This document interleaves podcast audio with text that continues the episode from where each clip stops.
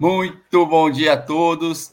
Estamos ao vivo por aqui nessa quarta-feira, dia 13 de abril, e sempre trazendo informações que transformam seus investimentos. Eu sou Oswaldo Coelho, do portal VLG News, e aqui do meu lado, Juan Guilhermo, que é operador de mesa de renda variável da VLG Investimentos, que está com a gente aqui nessa manhã. Juan, aproveita e já dá o seu oi para quem estiver chegando aqui para acompanhar o nosso vídeo.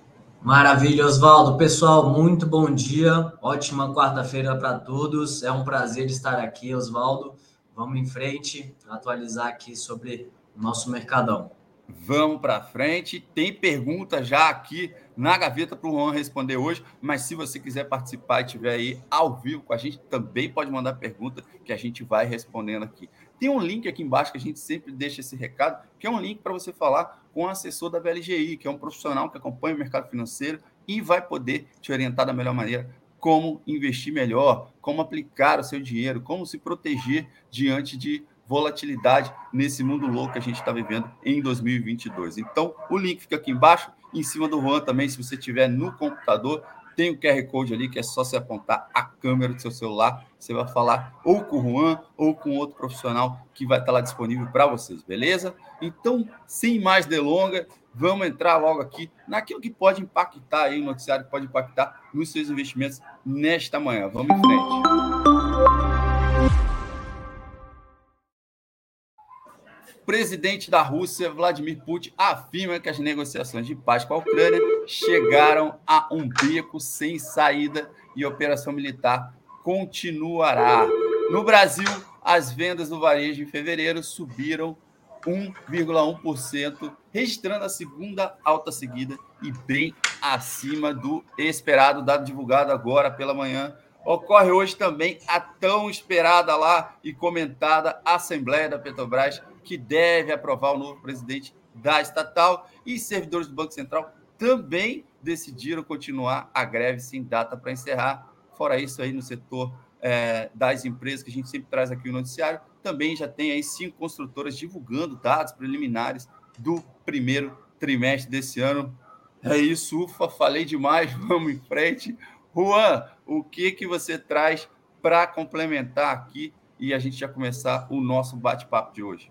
Fechado, Oswaldo. Bom, trazendo um pouco aqui da pincelada, né, de como a gente está enxergando aqui ó, o próprio oscilação dos ativos, tá? Hoje a gente viu uma abertura mista lá fora, o S&P 500 futuro indicava uma alta de 0,53%, e Bovespa futuro abriu agora às 9 e pouquinho indicando uma alta de 0,3, tá? Ontem o índice fechou caindo quase 0,7%, nos 116.146 pontos, chegando a operar em alta durante a maior parte do pregão, mas nas últimas horas virou e fechou em baixa, né? Quase 0,7 aí, acompanhando a queda, sobretudo dos mercados globais em meio aos dados de inflação nos Estados Unidos, né? Só recapitulando, o CPI de março subiu 1,2% na comparação com fevereiro e teve um avanço assim de 8,5% frente ao período de 2021, né? Com isso, os índices por lá também caíram aí seu 0,3%, e a gente também viu uma queda do dólar aí de 0,3, fechando em 4,67 dólar comercial. Então, hoje, é, como você bem comentou, os mercados seguem digerindo esses comentários do, do Putin de que a guerra da Ucrânia pode se estender por um período mais longo do que esperado, ao, é, em que ele disse que irá concluir os objetivos e que as negociações se, é, chegaram a um beco sem saída. É, em resposta e na direção da manutenção do conflito, o governo americano vai se reunir com fornecedores de armas no Pentágono para preparar mais uma rodada de auxílio militar ao governo da Ucrânia, né? Ah, com relação a alguns dados, nos Estados Unidos hoje, às, agora às 9h30, né, saiu o índice de preço ao produtor mensal com consenso de alta de 1,1% é, e 10,6% na comparação anual. Na Europa, ah, hoje foi a vez do Reino Unido de registrar ah, seus dados de inflação, né, e registrou uma alta de 1,1% na base mensal, acumulando uma alta de 7% nos últimos 12 meses, maior patamar em 30 anos de inflação do Reino Unido, tá, Oswaldo? Com isso, o Eurostox reflete aqui não só esses impasses é, é, geopolíticos, mas também esses novos dados, e cai aqui 0,68%. Ah, voltando um pouco o olhar ali para o mercado asiático, na China saíram dados ah, da balança comercial, tá? A exportação em dólar avançou 14,7% em março, frente a uma expectativa de 12,8%, então exportação veio melhor do que esperado. Agora as importações decepcionaram, né? recuaram 0,1%, frente a uma expectativa de 8,4% lá na China. Ainda assim, o, o saldo comercial né, fechou em 47,4 bilhões de dólares, frente à expectativa de 21,7 é, bilhões de dólares, tá? É, também Nova Zelândia divulgou aí um, uma alta na taxa básica de juros em 0,5%, também o maior aumento em mais de 20 anos. Ah, os mercados asiáticos fecharam em alta ah, em mistos, né? não, não tão é, expressivos assim, mas puxa, é, seguraram bem por conta dessas exportações da China. Tá? É, bom, acho que aqui no mercado global seria isso. É, nas commodities, é, minério de ferro fechou em queda de 1,45 e petróleo sobe 2%. Oswaldo. Maravilha, Juan. Quem quiser saltar de bang então, na Nova Zelândia, está mais caro por lá. A inflação chegou por lá também. E aí, só para complementar aqui a sua abertura, a gente sempre traz dados aqui macroeconômicos, como esses que você colocou, né? E aí os servidores do Banco Central decidiram ontem continuar a greve aí sem data para encerrá-la e a decisão ocorreu em assembleia após mais uma vez aí o presidente do órgão, Roberto Campos Neto, não se encontrar com os servidores, não fez uma reunião e eles decidiram por, por isso seguir com essa paralisação. É por isso, inclusive, já deixamos o recado aqui que a gente não tem divulgado eh, aos nossos espectadores o tradicional boletim Fox, por exemplo, eh, que é divulgado toda segunda-feira e agora não está saindo por conta dessa greve, tá? Então é por isso que alguns dados ainda é, estão um pouco defasados e a gente não tem essa divulgação por conta da continuidade da greve. É, Exatamente, nove... Oswaldo, certo, até, só te interrompendo até, até para complementar um pouco nesse assunto, tá? É, aqui a gente vê esses dados todos atrasados e até algumas falas comentando que pode afetar, inclusive, a próxima decisão do Copom, né? Reunião agendada Sim. aí para início de maio, né, sem essas previsões do Banco Central. Vamos ver como é que ficam, né? As expectativas do mercado. Até a gente estava acompanhando aqui o time de research da XP, ele fez uma sondagem com investidores institucionais, né, para coletar a expectativa sobre inflação, juros, câmbio e PIB. É, como destaque, né, os respondentes comentaram que espera IPCA desse ano em 7,65% e no ano que vem 4,1%. Selic, no final desse ano, a média das respostas dos investidores institucionais ficou em 13,25% e 9,25% para o ano que vem, tá? Isso aqui ah, foi mais uma pesquisa da XP até para trazer um pouco aí dessa é, expectativa mesmo, tá? Uhum. E até no Brasil saiu agora 9 horas vendas no varejo de fevereiro, com uma alta de 1,1% na comparação mensal e alta de 1,3% na base anual. Veio bem acima do esperado, o consenso esperava uma alta de 0,1% na mensal e uma queda de 1,1% na base anual. Então, veio bem forte até. Vendas no varejo pode ser que repercuta positivamente nas ações e no setor hoje, setor que está bem amassado, bem descontado também. Sim, sim. Vale ficar de olho, você, investidor que nos acompanha. O setor do varejo aí reaquecendo, de acordo com esses números que o Juan falou. E shoppings também, a gente vive falando aqui. Vale acompanhar esses dois setores que parecem que estão tendo aí um primeiro trimestre melhor do que a realidade do ano passado aí com Covid e tudo mais. Então, vale ficar de olho nesses dois setores também. Uh, 9h40 da manhã, Juan, a gente tem aqui, ó, Moacir Câmara participando. E se você quiser participar também, pode mandar pergunta igual Moacir, ó. Moacir, não sei se é uma pergunta ou se ele está afirmando, mas fica à vontade para confirmar, para é, comentar, Juan. É melhor comprar ações com selo ISD, pois tem mais fundamentos. Faz sentido no, no, que existe toda uma classificação para que a empresa esteja ali com aquele selo, e isso traz um pouco mais é, de racional para que a pessoa invista nesse tipo de empresa, afinal ela está preocupada com a sustentabilidade a longo prazo do negócio uhum. dela e tudo mais, né? Então acho que é por aí, certo, Juan?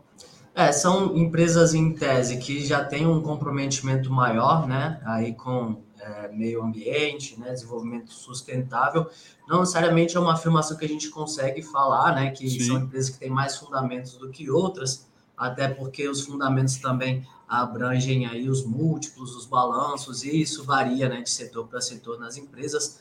Mas, claro, comparando, normalmente são empresas que sim têm uma governança muito positiva e isso é incorporado no preço das ações também. Então, até olhando para médio e longo prazo, tendem a ser boas opções de investimentos é, de empresas, tá? É como se fosse um plus, né, Juan? A pessoa já tem todos os múltiplos, se os fundamentos estiverem ok, o caixa estiver saudável e tudo mais, as contas, e a, e a empresa ainda tem esse selo, é como se fosse um plus Perfeito. ali para o investidor, né? Perfeito, sim. Exato. Então, ô Juan, me diz uma coisa aqui, mudando um pouquinho aqui, é, só para a gente falar e não passar em branco aqui. Você está com as contas de luz em dia, Juan? Tá tudo certinho? Você está separando dinheiro para a conta de luz aí? Como é que tá? Por enquanto tá tudo sob ordem, Oswaldo. sob controle. Maravilha, Juan. Porque é o seguinte, cara, a Agência Nacional de Energia Elétrica propôs ontem um reajuste das bandeiras tarifárias de energia em até 89%. Veja bem, 89% daquelas famosas bandeirinhas amarela, vermelha e tal, que todo mundo conhece bem, que foram criadas ali.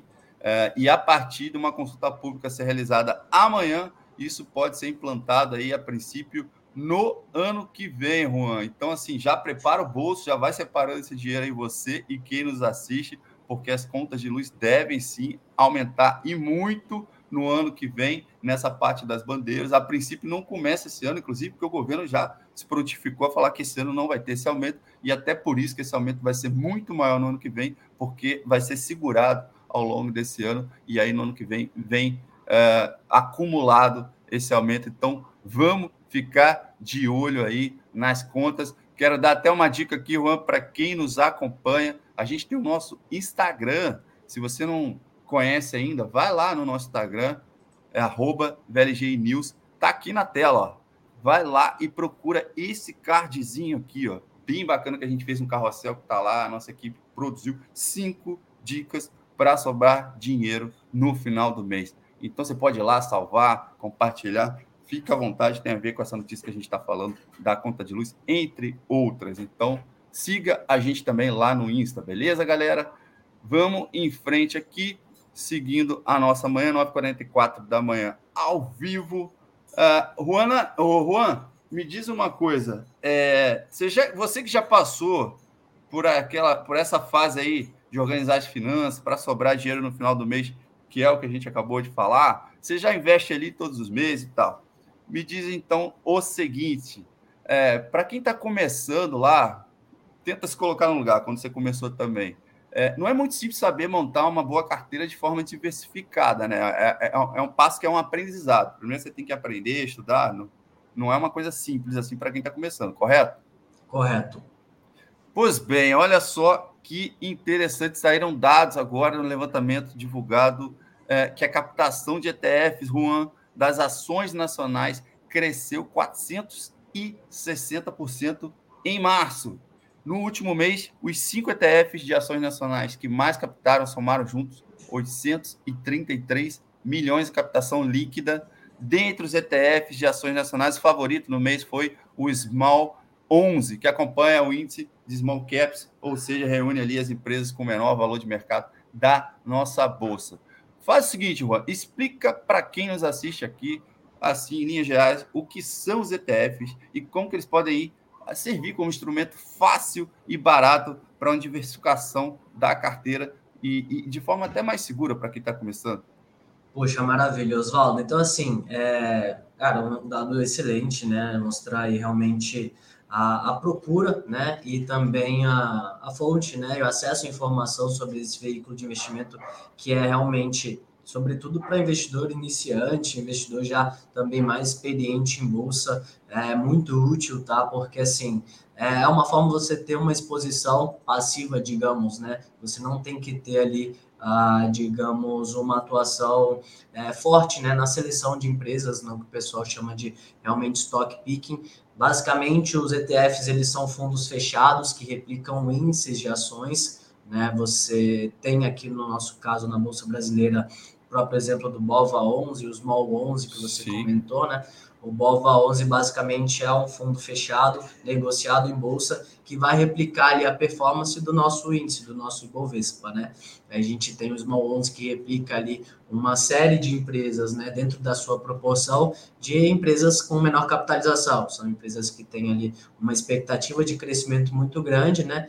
E, e aí esse dado mostra aí apetite do investidor para essa classe de ativos. E aí, assim, é, em vez de você ter é, que selecionar uma determinada small cap, você consegue fazer esse investimento num pacote de empresas é, que replica ali e, as, e, até assim você diversifica e mitiga aí o seu risco na carteira também, por si só. Esse investimento já é um investimento mais conservador do que você comprar diretamente a ação. Claro que tem um risco de mercado, mas você também conta aí com a liquidez de bolsa.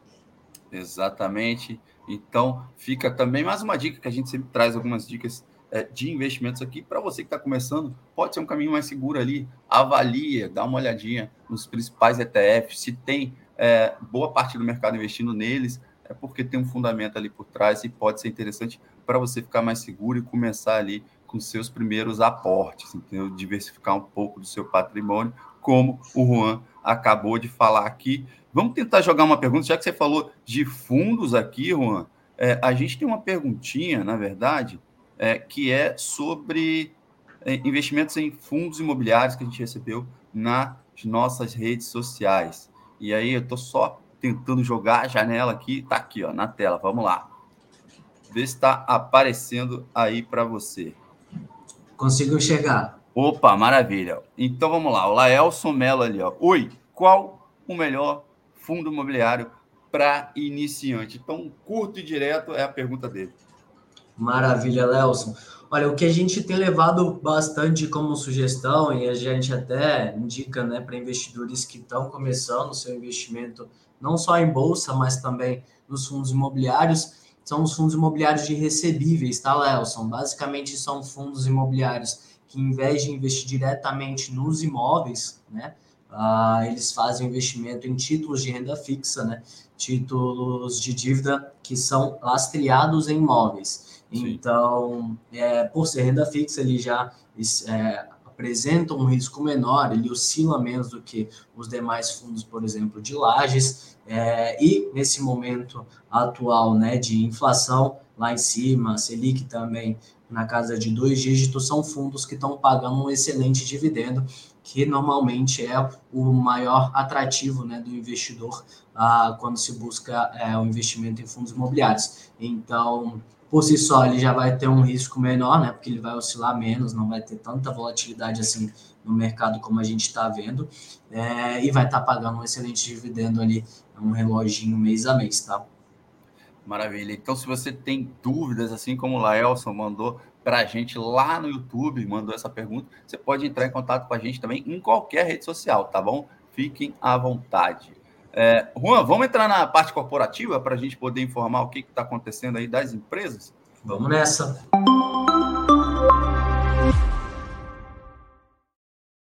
Manda bala aí, então.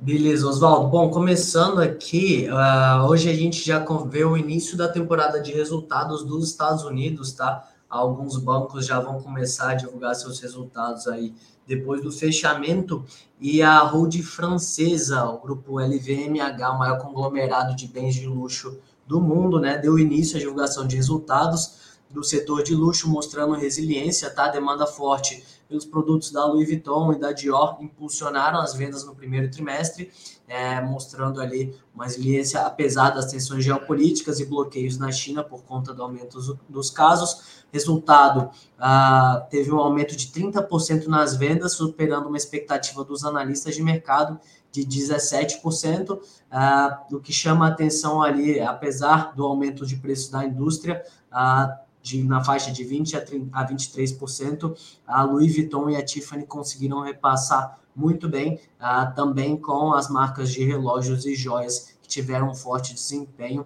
uh, crescendo aqui seus 19%, tá? principalmente nos Estados Unidos. Isso comentando lá fora, aqui no Brasil, o que, que a gente vê? A Petrobras realiza a Assembleia Geral Ordinária hoje às três horas da tarde, como você tinha comentado já no início do nosso call, ah, devendo eleger aí o novo conselho da estatal. Alguns os acionistas devem avaliar aí os nomes indicados pelo Ministério de Minas e Energia, ah, José Mauro Ferreira Coelho para a presidência da companhia e Márcio Andrade Weber para a presidência do conselho. Tá na tela aí para você que quer se informar e acompanhar o que o Juan falou, news.vlgi.com.br. Sai da live aqui, vai lá no nosso site, assim você pode acompanhar tudo que vai acontecendo ao longo do dia. Mais uns recadinhos aqui uh, da área corporativa, Juan, conforme a gente falou lá na abertura. Uh, por exemplo, a Oi comunicou ao mercado na manhã dessa quarta que deve concluir a venda da unidade móvel uh, em 20 de abril. Então, esse embrólio pode ser que se, se finalize aí em 20 de abril. Totos e Itaú também divulgaram, celebraram um contrato para a criação de uma joint venture com é, o banco denominada Totus Techfin, e é uma plataforma ali digital para serviço financeiro para pequenas e médias empresas. Pelo acordo, cada empresa vai ficar com 50% dessa nova empresa. E aí a gente tem uma lista aqui que a gente vai estar divulgando no nosso site, mas só vou dar uma passada aqui das construtoras Curi, Lavi, Melnink, Iven e Plano e Plano divulgaram dados preliminares do primeiro trimestre, é, boa parte delas com é, aumento aí nas vendas líquidas é, em relação ao trimestre anterior e em relação também ao é, comparado ano a ano com o trimestre. Então, não vou jogar aqui na tela os dados, vai lá no nosso site você para acompanhar todas essas informações, tá bom? Juan, mais algum algum ponto aí para você colocar como alerta para o pessoal acompanhar ao longo do dia hoje? É, acho que também mais é trazer esse resultado aqui do Iguatemi, Oswaldo, que também Boa. foi muito forte, tá? Foi o Iguatemi soltou o resultado do primeiro tri, reportando vendas totais de 3,3 bilhões de reais no primeiro trimestre deste ano, crescimento de 14,8% em relação ao mesmo período de 2019, nível pré-pandemia. É, também cabe é, ressaltar aqui que, apesar das vendas já há vários meses estarem acima de 2019, a taxa de ocupação nos shoppings e fluxo dos veículos continuam uma média abaixo do, do ano de comparação, tá? Ainda a, não está sendo a, aproveitado total a capacidade dos shoppings comparado a níveis pré-pandêmicos. E no primeiro trimestre, as vendas mesmas lojas cresceram 14,6% em relação ao mesmo trimestre de 2019, tá? Maravilha. É isso, então. Mais uma informação forte aí de uma empresa que foi divulgada agora. E se você quer seguir bem acompanhado, bem informado, olha aí ó, o que, que a gente tem de manchete no nosso site. Vá lá no news.com, news.vlgi.com.br para você acompanhar tudo que a gente falou aqui e muito mais. Juan, muito obrigado aí pela sua participação mais uma vez. A gente segue junto aqui na próxima. Te aguardo por aqui, viu? Imagina, Oswaldo, foi um prazer pessoal. Desejo a todos aí um ótimo dia e bons negócios. Maravilha, mercado abrindo daqui a pouco. Fiquem atentos aos sinais do mercado. Tenham um ótimo dia aí, ótimas negociações. Até mais. Tchau, tchau.